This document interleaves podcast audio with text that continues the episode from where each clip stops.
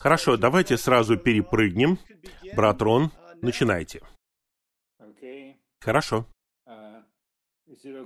Ничего страшного, если я не буду перепрыгивать. Я перейду. Я так рад, я так наслаждался этим. Это что-то сильное. Я даже не помню ничего подобного. Но это хорошее соответствие вступительному слову. А теперь небольшое общение об общей теме. И есть причина, двоякая причина на самом деле, почему я хочу кратко сказать это вступительное слово. Еще задолго до такого мероприятия я начал ждать Господа, чтить Отца как источник всего, уникальный источник. Господь, какая должна быть тема? И мне стало ясно, что это добрая земля, которая обозначает всеобъемлющего Христа. Но затем бремя развивалось, и водительство стало более конкретным.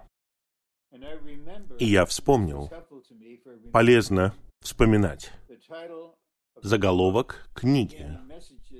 Это сообщение, которое брат Ли сделал в Малайзии где-то 40 лет назад. И заголовок книги был такой «Более глубокое изучение божественного раздаяния». Я не пытаюсь подражать брату Ли, и, конечно же, я не пытаюсь сделать что-то на таком же уровне, как он.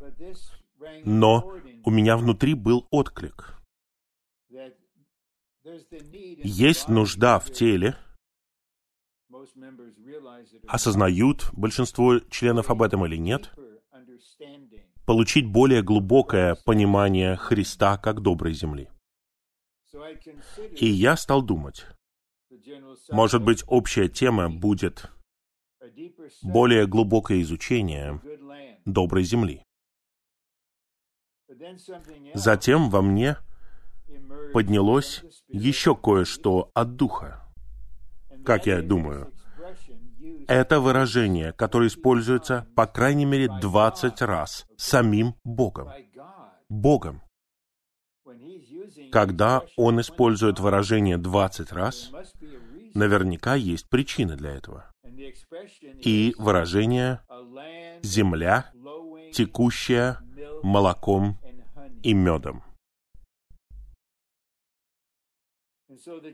Итак, общая тема — это добрая земля, ханаанская земля, обозначающая всеобъемлющего Христа. Но есть особое бремя, оно проявляется рано, во втором сообщении. Вторая половина второго сообщения приведет нас в значение молока и меда. Земля, текущая молоком и медом. И я думаю, что это будет приятный сюрприз для вас. Я верю, что это будет снабжение. Теперь, что касается этой мысли о более глубоком изучении доброй земли, ханаанской земли. И нам всем ясно, мы говорим не о географии или геологии, или просто истории. Но это превосходный прообраз, наиболее всеобъемлющий прообраз Христа. Но когда я открывался для Господа снова, понемногу получал водительство, я начал осознавать кое-что. Эти слова во Второзаконии 8 главе о богатых произведениях доброй земли — это не начало. Господь много говорит о земле еще до этого. Поэтому мы вернемся к этому скоро. Но нам нужно начать с первой главы Бытия. Что обозначает суша? Потому что если Бог не покончит с сатаной в его бунте и водами смерти, которые покрывают всю землю, тогда будет невозможно исполнить его замысел на земле. Он сотворил землю как место, где он может исполнить свой вечный замысел. Поэтому у нас в первом сообщении будет раздел о суше, который приведет нас в знание Христа более широким образом, на которого указывает суша и затем добрая земля. И затем позднее, в Бытии, начиная с 12 главы, Бог призвал Авраама. Из одной стороны, Он сказал, «Я приведу тебя в другую землю, и твои потомки унаследуют эту землю». И мы увидим в третьем сообщении. Второе сообщение покажет нам богатство доброй земли. И, как я говорил, значение земли, текущей молоком и медом. Бог заключил завет с Авраамом в 15 главе Бытия. Это глубокая глава. И это имеет большое значение, как Бог осуществляет этот завет. Он сказал Аврааму, «Твои потомки, твое семя проведут сотни лет в Египте». И затем мы знаем из книги Исход, когда время пришло, и когда Моисей был готов, Господь на основании своего искупления вывел их из одной земли, из Египта. Он провел их через пустыню, и цель — это добрая земля. Но это подведет нас к четвертому сообщению, в котором мы увидим, что Христос, сам Христос, ведет нас в самого себя, как добрую землю. И нам это необходимо в нашем повседневном переживании. Потому что мы, возможно, не знаем, что делать, как входить, как вести себя. Но Он — ангел, посланный Богом, ангел Иеговы, который вводит нас в самого себя. Но ему необходимы товарищи, такие как Иисус Навин и особенно Халев, которые осуществят это. Затем, в сообщении пятом, мы рассмотрим по-новому тройное значение с духовной точки зрения всех языческих племен, которые занимали землю, обещанную нам. И в Ветхом Завете народу Израиля. Затем это подведет нас к последнему сообщению. И я хотел бы вложить в вас эту мысль сейчас. Это сообщение будет посвящено труду на доброй земле. Труду. Это не обучение. Это своего рода теплая семейная конференция. Поэтому, когда приходит моя очередь говорить, я меняю то, что я вижу на экране. Я не хочу смотреть на свое лицо. Я хочу видеть святых. Поэтому я так рад, что я вижу некоторых из вас. Я вижу много имен, но я знаю, что вы там, за именем. Я хочу спросить вас, что значит трудиться на доброй земле, на всеобъемлющем Христе? Мне хотелось бы, чтобы у нас было время, возможно, в следующем обучении братьев мы будем говорить об этом. Я хотел бы спросить всех соработников и всех старейшин, всех ведущих братьев, задать им простой вопрос. И вы должны ответить одним коротким предложением. Что значит трудиться, трудиться на доброй земле? И затем мы увидим, что это значит. Нам нужно будет вернуться в ваш понедельник, после того, как вы провели выходные, два часа с нами на собрании, и вы будете учиться чему-то, у вас будет практическое направление. И тогда вы увидите кое-что очень важное о природе, содержании, характере всех собраний церкви.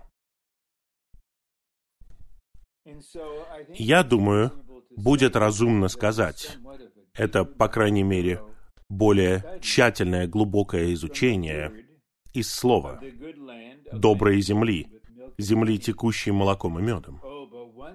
Но когда вы принимаете в себя это молоко и этот мед во втором сообщении, вы почувствуете очень сладостное, воодушевляющее развитие внутри себя.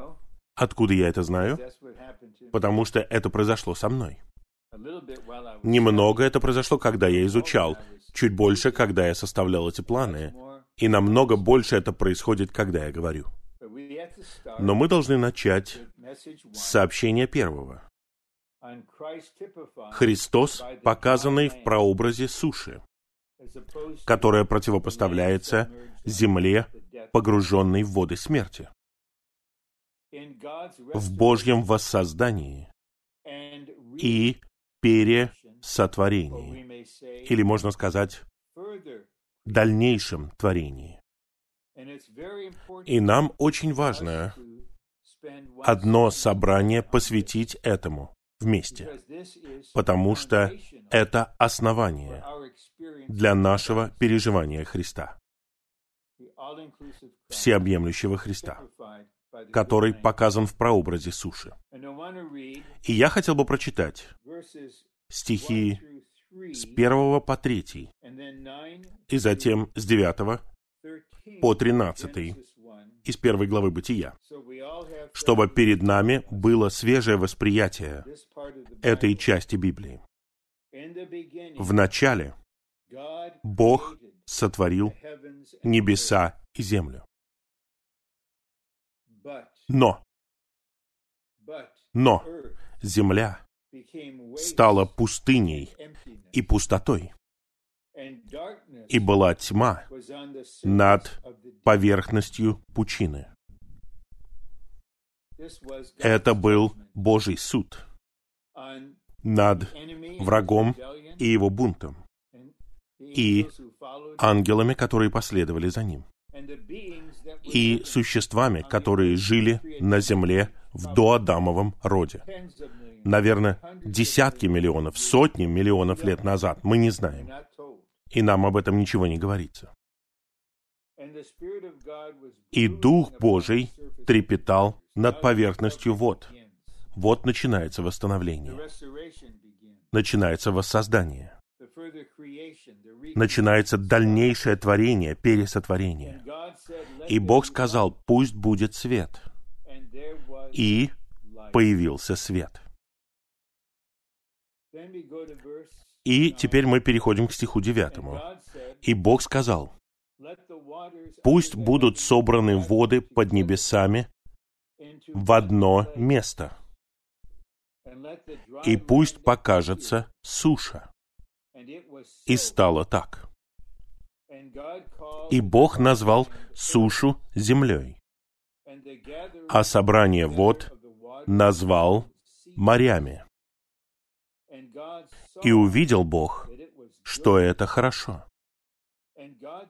И сказал Бог, пусть произрастит земля зелень, травы, дающие семя, и плодовые деревья, приносящие плоды по их роду, в которых их семя на земле. И стало так. И земля произвела зелень, травы, дающие семя по их роду, и деревья, приносящие плоды, в которых их семя по их роду. И Бог увидел, что это хорошо. И настал вечер, и настало утро, третий день, день воскресения. Конечно же, на такой конференции мы не будем изучать эти стихи, которые уже сотни лет вызывают споры о том, сколько лет творению, как Бог все сотворил. Мы просто знаем, что Бог сотворил все в начале. Был бунт, который принес смерть и тьму. И затем было восстановление. И теперь мы сосредотачиваемся на одном аспекте духовного значения этого восстановления и пересотворения, а именно то, что суша отделяется от вод смерти. И в самом начале этой части сообщения я хотел бы отметить. Сейчас каждый из нас, какими бы ни были наши обстоятельства, в какой бы части Земли мы ни жили, каким бы ни был наш возраст, как верующие в Христа Иисуса, благословенные центральным видением, которое принесено нам служением и служителем века, мы находимся на суше. Мы проводим эту конференцию на суше, но мы окружены водами смерти. Некоторые из нас, те, кто старше, предположим, вам 60, и вплоть до моего возраста, и, может быть, даже старше меня, те, кто провел, наверное, всю свою жизнь в Соединенных Штатах. Мы никогда не видели такого насилия, хаоса, беззакония, бесчеловечности, насилия, лжи, которые распространяются в средствах массовой информации многими политиками. Нам нужна суша. Нам нужно знать Христа как сушу.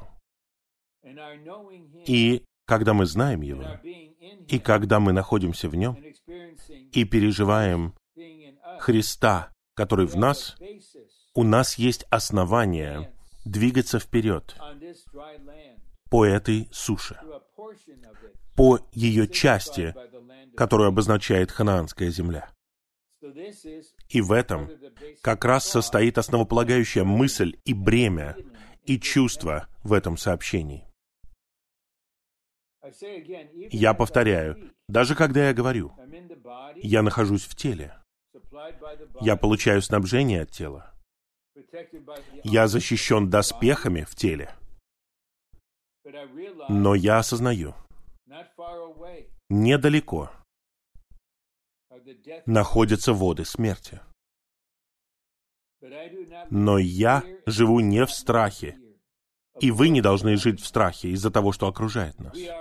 Мы находимся на суше. Мы едины с воскрешенным Христом, из которого вытекают все аспекты жизни для нашего роста и переживания жизни. Первый римский пункт. В Божьем воссоздании и пересотворении воды под небесами были собраны в одно место, и показалась суша. Итак, даже сейчас Бог не позволит водам смерти покрыть нас и все церкви. Он всегда будет их ограничивать. А с нашей стороны нам нужно оставаться, стоять на суше. Отделение суши от вод обозначает отделение жизни от смерти. Мои дорогие братья и сестры, как нам всем это необходимо? Как молодым людям необходимо это? Они молоды. Они молоды. Пусть они будут молодыми. Я говорю особенно о подростках. Возможно, они не осознают, что сейчас идет сражение между смертью и жизнью, между светом и тьмой, между действительным и ненастоящим, между истиной и ложью. Иногда, когда мы молимся, особенно с нашими жизненными товарищами, которые могут высвобождать сильные молитвы, на молитвенных собраниях, нам нужно молиться об их защите. Господь, покажи им различие между жизнью и смертью. Спасай их от того, что использует враг, который хочет похоронить их под водами смерти. Мы не будем пассивными. Господь, воздвигни следующее поколение, которое будет жить всю жизнь на суше. Б. В Библии море олицетворяет смерть. Олицетворяет смерть. И суша на третий день олицетворяет воскрешенного Христа. Жизнь воскресения Христа. Недавно я получил электронное письмо от одного святого, который был серьезно обеспокоен из-за того, что он заболел серьезной болезнью и ждал результатов исследований. И не знал, что делать, как молиться. Как молиться? Я тут же ответил. И я просто написал «молюсь». И потом я написал «воскресение побеждает». Жизнь воскресения побеждает. Воды, воды смерти не побеждают. Они не победят ни в моей жизни, ни в вашей жизни, и в той церкви, в которой собираетесь вы или я. Мы люди суши. А теперь давайте посмотрим, почему и как.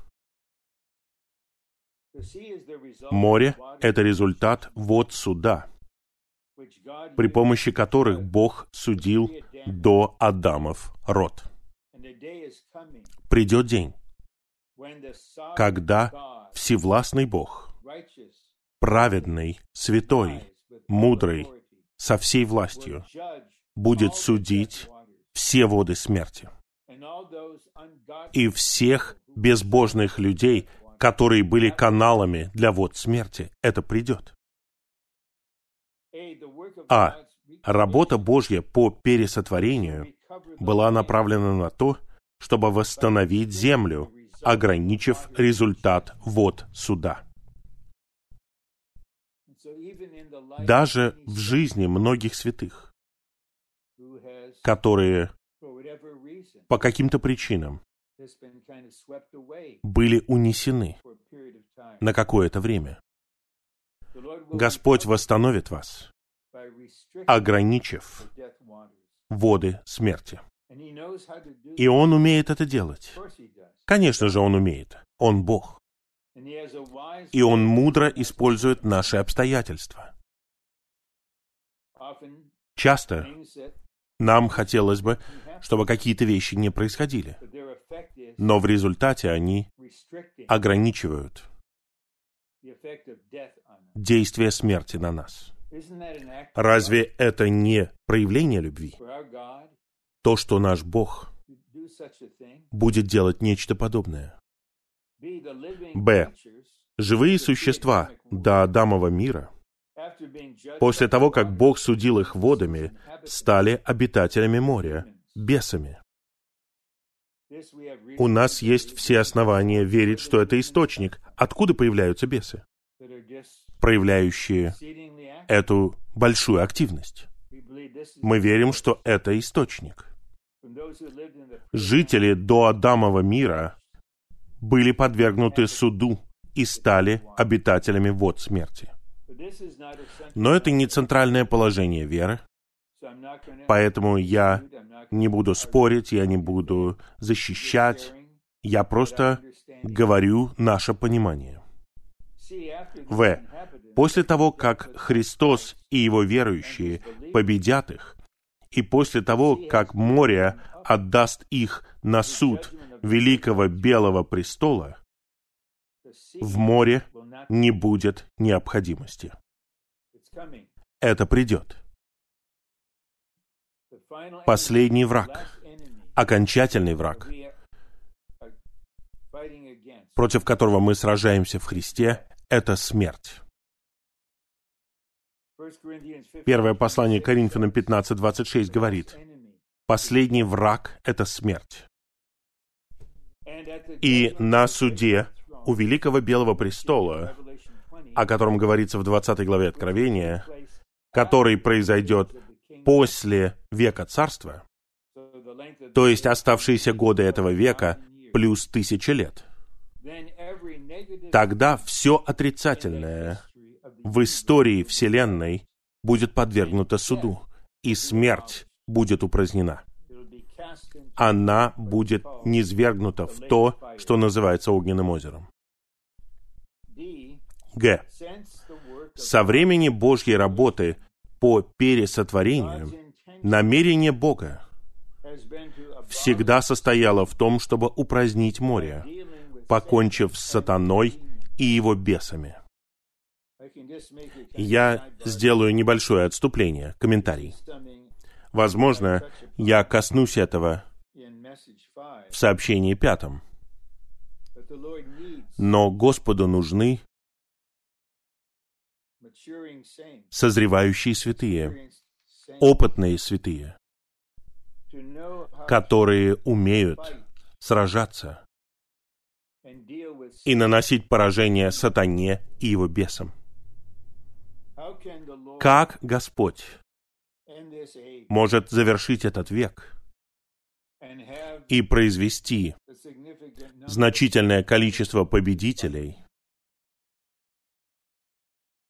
если у него нет тех, кто производится как победители сейчас в этом веке, которые учатся в теле, сражаться против сатаны, бесов, вот смерти. Это то, чему нам нужно научиться. На собрании служения в среду, которое было восстановлено, и общая тема будет одинаковая и на осень, и на весну 22 года, эта тема посвящена главам с 5 по 8 в послании к римлянам. Это ядро, ядро Библии. И основополагающая мысль этих пяти глав такова, что есть две линии — жизнь и смерть. Жизнь и смерть. Нам нужно знать подробности этих двух линий. На основании служения и на основании нынешнего говорения, на основании служения Божьего Слова, чтобы мы могли покончить с водами смерти. Господь сказал в 16 главе Евангелия от Матфея, «На этой скале я построю мою церковь, и ворота ада не одолеют ее». Это воды смерти, которые пытаются затопить. К сожалению, как воды, которые затопили северо-восток, совершенно неожиданно, это были воды смерти. Это картина. Господу необходимы святые, которые не только знают о доброй земле, а которые живут во всеобъемлющем Христе. И они не просто наслаждаются гранатами и смоковницей. У них есть камни для строительства, у них есть железо для оружия. Они оснащены для войны. Пункт Д. Слова в кавычках «море» уже нет. Мне интересно, почему там об этом говорится в Откровении, 21 главе? Моря уже нет. И затем мы видим новое небо и новую землю. О, нам нужно видеть нечто большее нынешнего века, века царства даже. Мы будем жить вовеки на земле, где нет моря, нет смерти. Означают, что с сатаной и его злыми последователями будет покончено, и что в новом небе и новой земле их уже не будет. Это предыстория Божьего восстановления. И в каком-то смысле мы можем сказать, Господне восстановление со вселенской точки зрения началось в первой главе Бытия, стихе втором, во второй части этого стиха. Дух трепетал над водами, и свет воссиял. И затем Бог восстанавливал и творил заново, пока у него на земле не появились люди, мужчина и женщина, которые имеют его образ, которые представляют его. Три. В Библии суша — это предозображение, символ Христа. Она олицетворяет Христа как порождающий источник жизни. Итак, я говорю вот что. Суша, которая была отделена от вод, это предизображение. Или можно сказать, это символ или прообраз Христа. Суша олицетворяет Христа. Я так рад, что это было раскрыто нам в жизни изучения бытия. И здесь она олицетворяет Христа как порождающий источник жизни. Какая жизнь была до суши? Это воскрешенный Христос, который является порождающим источником жизни. И когда я говорю это, и когда вы слушаете это, Христос, как суша, порождает жизнь в вас.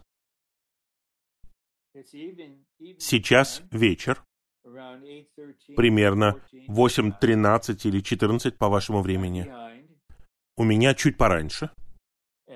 И я не думаю, что этот день был днем суеты для вас. Потерянный день.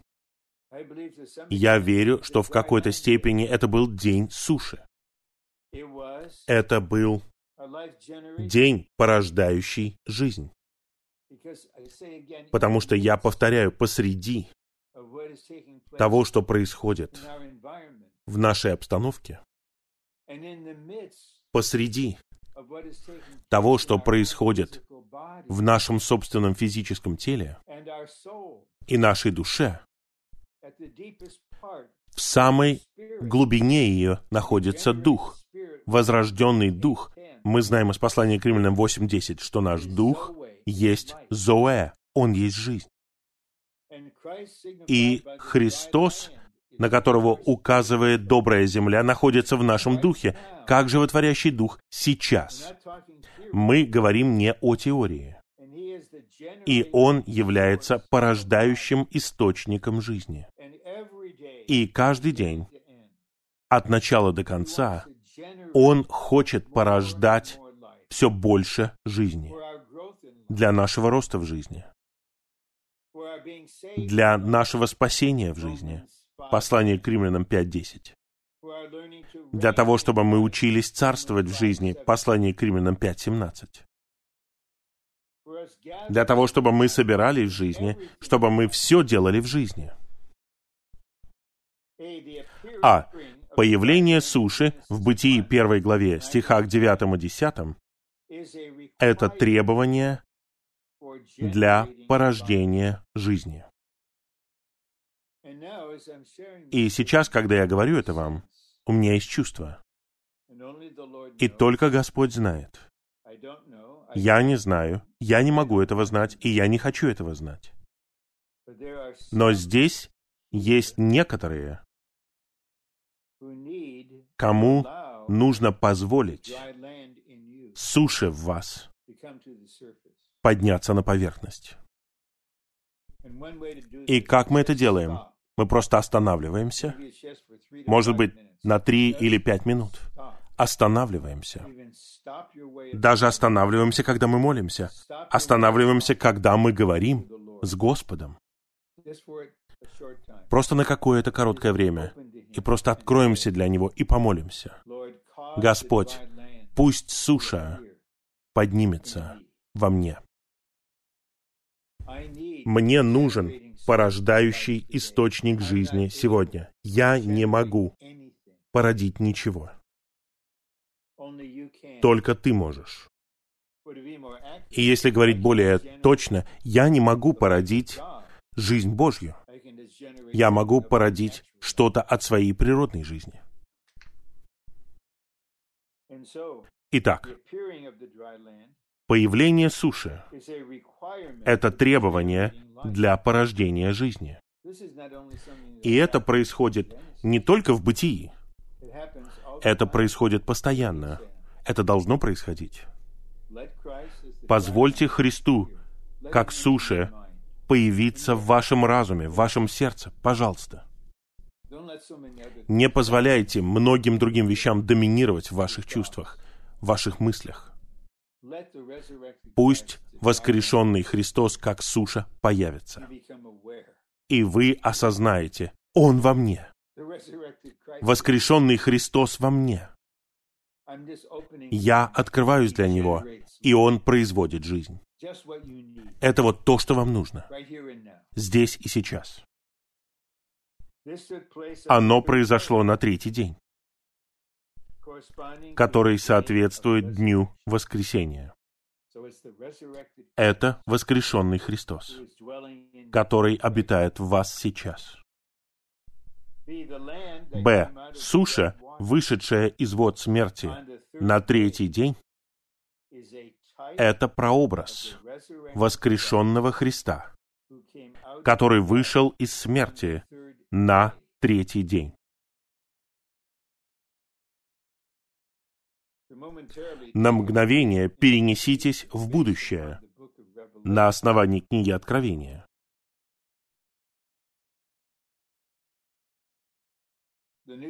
Новый Иерусалим, жена, невеста, Агнца — это совокупная личность. И она пара искупающего Бога, полностью составлена из жизни воскресения. Каждая часть ее существа теперь пропитана жизнью воскресения. Это победители. Поэтому в нынешнем веке эти верующие учатся упражнять свой дух, который есть жизнь, чтобы жизнь распространялась, пропитывала их разум, их чувства и их волю. И как говорит Павел в 8 главе послания к римлянам, разум, обращенный к духу, есть жизнь. И мы знаем из послания к римлянам 8.11, что хотя наше тело остается телом смерти, в этом стихе говорится, что дух того, кто воскресил Христа Иисуса из мертвых, обитает в вас. Он оживотворит ваши смертные тела. Итак, мы находимся в процессе того, чтобы стать людьми воскресения. И во время нашего путешествия по земле наше тело не станет жизнью, но оно будет поддерживаться жизнью воскресения. И в этом должна состоять наша личная цель. Каждого из нас. Мы хотим быть пропитаны и пронизаны жизнью воскресения во всей нашей внутренности, как любящая в песне песней. Поэтому в восьмой главе она жаждет одного — преображения. Она жаждет быть освобожденной от этого тела. И придет время. Наше тело будет жизнью. Мы будем преображены. Но не во время нашего путешествия по земле. Это воскрешенный Христос. И воскресение означает, и жизнь воскресения означает, что наша жизнь пережила смерть, прошла через смерть, победила смерть. И вышла победителем над смертью. Это первая глава Откровения. Господь говорит Иоанну, не бойся, я живой, я умер, и теперь я жив, я жив во веки веков. Я имею ключи от смерти и ада. Христос, который в воскресении побеждает воды смерти, находится в нас. Неважно, двенадцать ли вам лет, пятнадцать ли вам лет, вы возрождены. Воскрешенный Христос в вас. Вы не слишком молоды для того, чтобы начать переживать Христа, сушу, воскрешенного Христа. В. После того, как показалась суша, из суши были произведены всевозможные виды жизни. Растительная жизнь, животная жизнь и даже человеческая жизнь. Это прообраз того, что божественная жизнь со всем ее богатством исходит из Христа. На самом деле, эта суша в самом прямом смысле слова это всеобъемлющий Христос. Итак, в этом нет никакой рутины. Одно и то же каждый день. Нет. Каждый день свежий, новый. Я говорю о днях нашей человеческой жизни. И воскрешенный Христос хочет породить жизнь вот таким образом, жизнь вот в этом вопросе. Это приводит вас к переживанию Христа таким вот образом, чтобы вы наслаждались Его вот таким вот образом. Он знает, что принесет вам каждый день. И Он хочет, чтобы каждый день начинался с того, что вы позволяете суше подняться,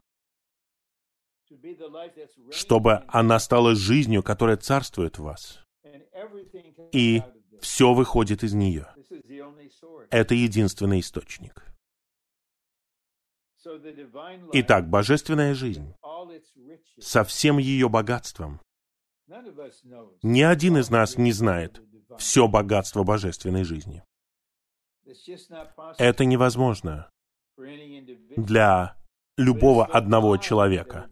Но в итоге все тело будет знать измерения, ширину, длину, высоту и глубину неизмеримого, неисчерпаемого, триединого Бога как жизни. И у Него есть обильная благодать, изобильное жизненное снабжение для нас в каждое мгновение дня, в каждой ситуации. В ситуациях, разбивающих нам сердце, в ситуациях разочарования, болезненных ситуациях или счастливых и приятных ситуациях. Поэтому Павел мог сказать, «Я научился, я научился изобиловать и терпеть недостаток». В четвертой главе послания к филиппийцам он сказал, «Я умею быть в любой ситуации. Вот я в тюрьме, я узник, я прикован. Но я здесь в Христе. Я узник в Христе. Если бы он делал это сообщение, он бы сказал, наверное, «Суша порождала для меня жизнь, как для узника. Мне не нужен был этот аспект жизни, когда я не был узником. Хотя мне она нужна была, когда я плавал в море всю ночь однажды. В четвертый раз, когда я оказался в кораблекрушении, мне нужна была жизнь тогда. Я надеюсь, что это начинает озарять вас. Какой у нас Христос? Христос, который порождает жизнь воскресения. Г. Растительная жизнь — это низшая форма жизни. Это бессознательная жизнь, соответствующая начальному этапу божественной жизни в только что возрожденном верующем. Вот вы заботитесь о молодом верующем, который крестился в мае этого года. Вот он школьник в средних классах школы, в седьмом классе, предположим. И вы хотите помочь ему, чтобы эта растительная, низшая форма жизни росла. И вы знаете, на основании жизни, которая была порождена в вас, как преподносить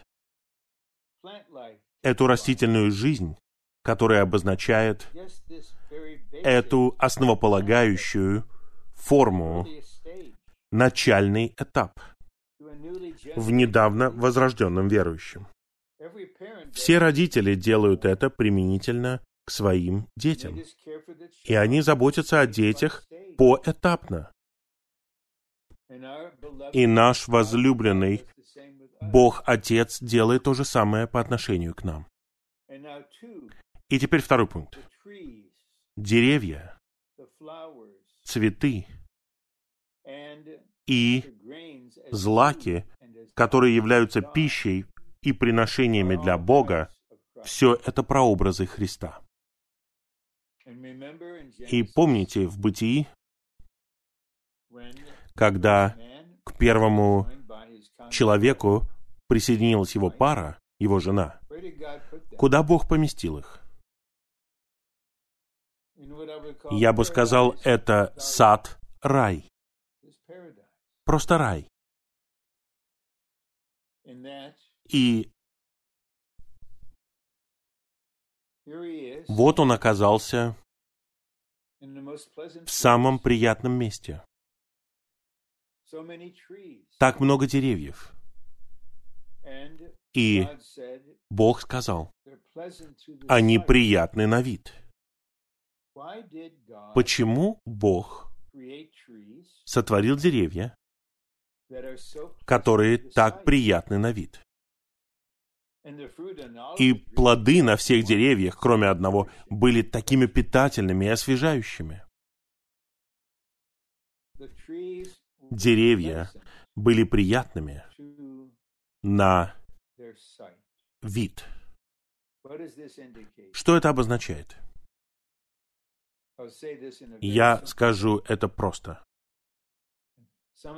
Некоторые из вас, те из вас, кто моложе, наверное, вас это удивит. Некоторые из вас, кто старше, кто прошел через многое, возможно, вам будет трудно принять это. Но послушайте, Бог хочет, чтобы вы были счастливы в Нем. Он хочет, чтобы вы были радостными в Нем. И воскрешенный Христос, суша, порождающий источник жизни,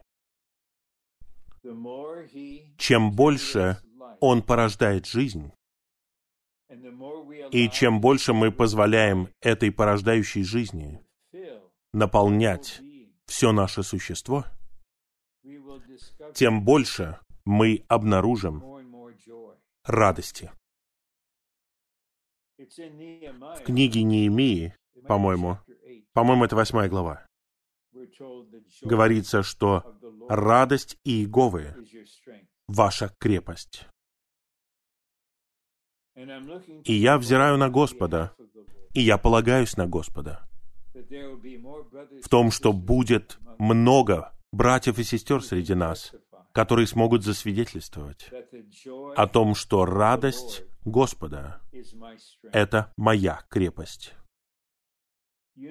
Вы знаете, через что я только что прошел. Вы знаете. Я не буду рассказывать вам всю историю.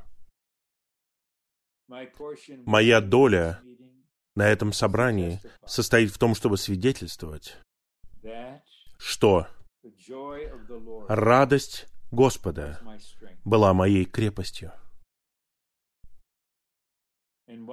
И в то время, когда я находился в самой трудной части всего этого события, которое длилось месяцы, я переживал утрату, печаль, скорбь, боль и одиночество. Во мне поднималось жизненное снабжение, о котором я никогда не знал раньше. Вот таким вот образом. И я использовал бы язык этого сообщения. Это суша. Воскрешенный Христос, обитающий в нас, текущий из нашего духа, окружен нашей душой с ее сложностями и нашим телом греха и смерти и всем остальным, что происходит в нем. Вот мы. Все вместе работает на благо. Тем, кто любит Бога, тем, кто призван согласно Его замыслу. И мы можем сказать, посреди этой сердечной боли я люблю Бога. Я не просто люблю Господа Иисуса. Я люблю Бога. Я не понимаю свою собственную жизнь. Но я знаю одно.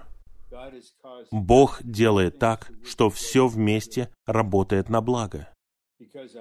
Потому что я люблю Его, и я был призван согласно Его замыслу. Я живу здесь ради Его замысла.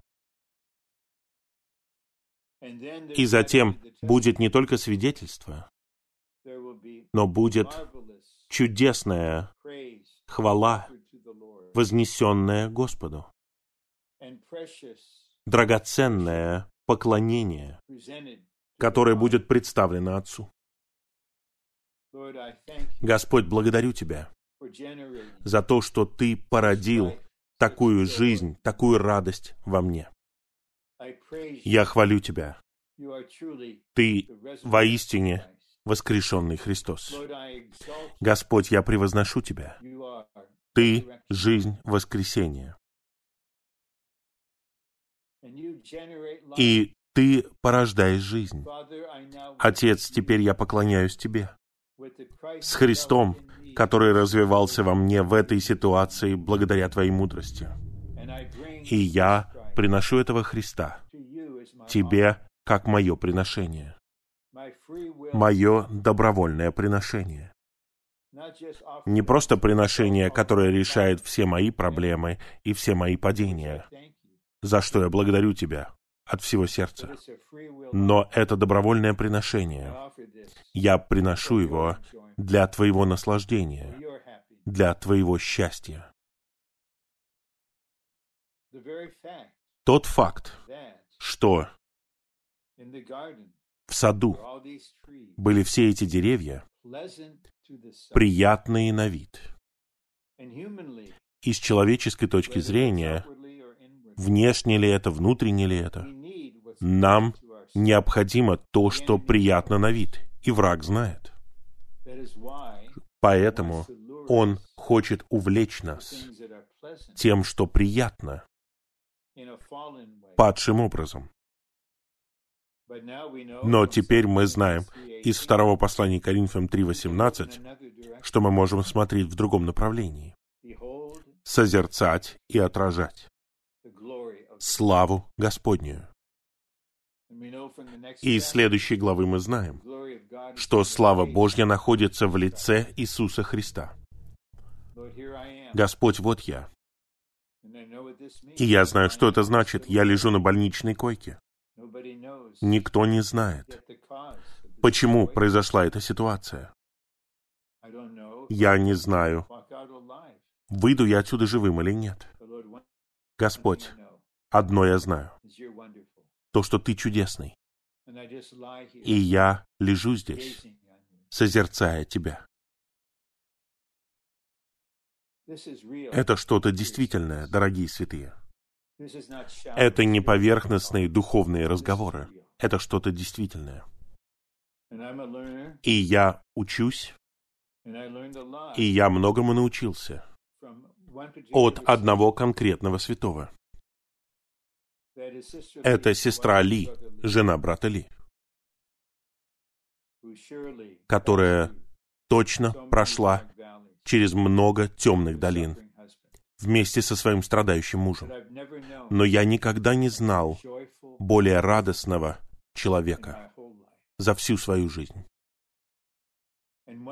Однажды вечером, в День Господень, ранним вечером в День Господень, я вышел на улицу заняться чем-то практическим. И она и еще одна сестра вышли из дома по соседству, и она поприветствовала меня улыбкой. И из нее лучилась радость. Это преподнесло мне жизнь. Какое воодушевление. Перед тем, как началось это сообщение, у меня даже не было мысли говорить так много о деревьях и о цветах, о деревьях, которые приятны на вид. Но Бог сотворил их, потому что Он хотел, чтобы человек, которого Он сотворил, жил в раю. Только поскольку вошли грех и смерть, он был вынужден уйти оттуда. Но теперь мы вернемся не назад в рай. Мы движемся вперед к более славному раю, который лежит перед нами. Но все равно, я хотел бы задержаться на этом еще где-то минуту или две. И я говорю это, и пусть Дух засвидетельствует, потому что я люблю вас, всех вас. И я знаю, что у многих из вас есть, может быть, только первые две из трех частей послания к римлянам 14.17. Царство Божье — это праведность, мы говорим. Аминь. Да, я забочусь о своей совести. Моя совесть в мире. Христос — это моя праведность. И у меня есть мир. И многие годы я останавливался на мире. Но что говорится в оставшейся части этого стиха? И радость в Святом Духе. Радость. Радость — это самый твердый признак того, что вы по-настоящему едины с Господом. И вы позволяете суше, воскрешенному Христу, подниматься. Вы не сдерживаете его. Вы открываете все свое существо для него. И он порождает И Он знает.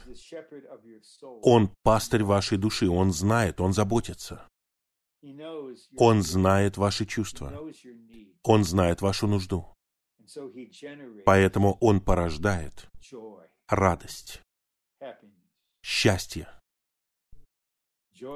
неизреченную радость и полную славы. Это слова Петра в очень серьезном послании, первом послании Петра, о христианской жизни под Божьим правлением. И он хочет пасти всех этих страдающих святых. Во многих городах они страдали.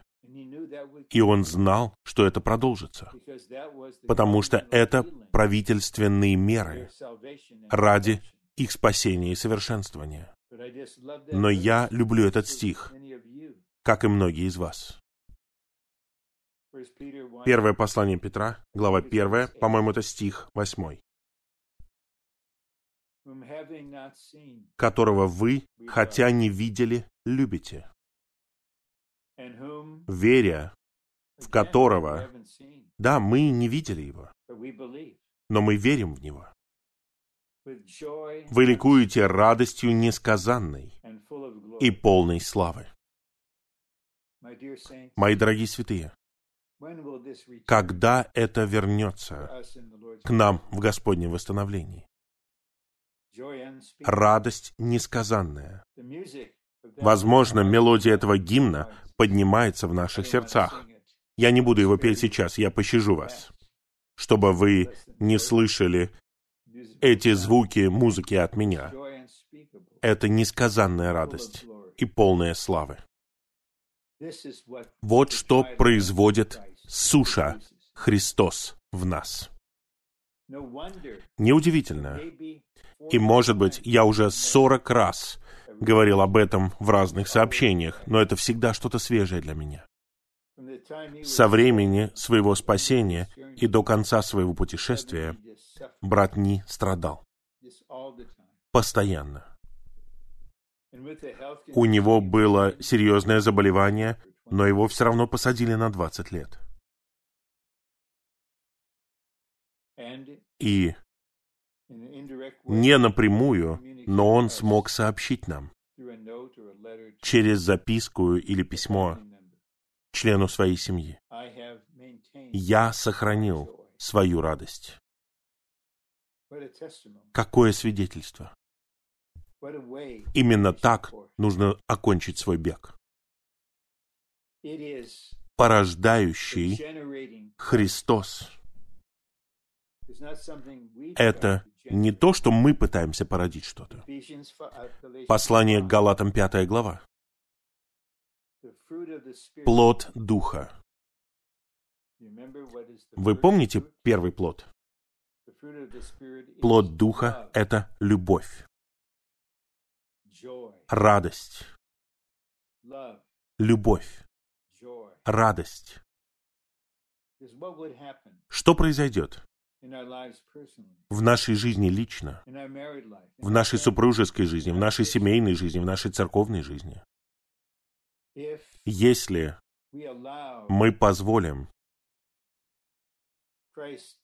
Христу, воскрешенному Христу, как порождающему источнику, произвести, духовно говоря, прекрасные деревья, приятные деревья. Все это что-то внутреннее. Не будет никакой мгновенной перемены. В нашей ситуации. и даже в нашем физическом состоянии, но внутренне это будет так приятно. Это Христос суша. Когда мы окажемся во всеобъемлющем Христе, там будут неисчислимые аспекты этого Христа. Не просто радость. Все положительное будет нашим для нашего переживания и наслаждения. Итак, есть цветы, есть злаки, которые являются пищей. Все это прообразы Христа. А теперь Я закончу, наверное, минут через пять. Если меня не удивит обитающий во мне дух, и у меня не появится водительство сказать нечто большее. Но я думаю, мы приближаемся к концу. Четвертый пункт. Христос источник всевозможных видов жизни, вышел из смерти в воскресении, чтобы породить жизнь для составления церкви. Теперь мы делаем следующий шаг от нашего личного переживания и наслаждения, потому что цель всегда с самого начала состояла в том, чтобы получить совокупное выражение Бога в Христе через Церковь. Итак, Христос — это источник всевозможных видов жизни. Он вышел из смерти. Он вошел в воскресение, чтобы породить жизнь для составления церкви. И я хочу привести иллюстрацию. Я назову пару городов в качестве иллюстрации. Я ничего не знаю о состоянии святых там. В Атланте, в Джексонвилле, в Майами, в Форт Майерс, в Талахассе, этот Христос, порождающий жизнь,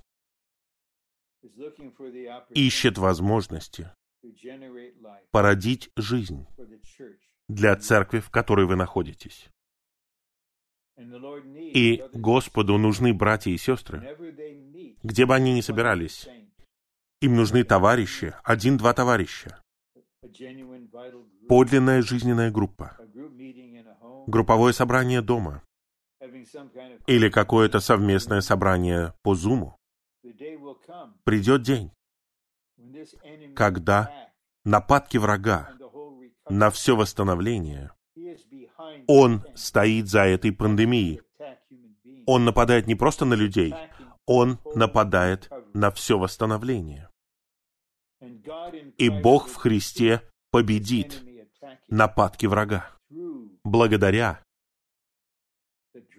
Христу суше, который поднимается в нас, благодаря жизни воскресения, которая составляет церковь. Царствует не COVID-19, царствует жизнь. Сатана не победитель, Христос победитель. И когда мы соберемся снова и когда нас соберется несколько тысяч в конференц-зале на летнем или зимнем обучении, у нас будет больше жизни, больше Христа, больше наслаждения, чем когда-либо до этого.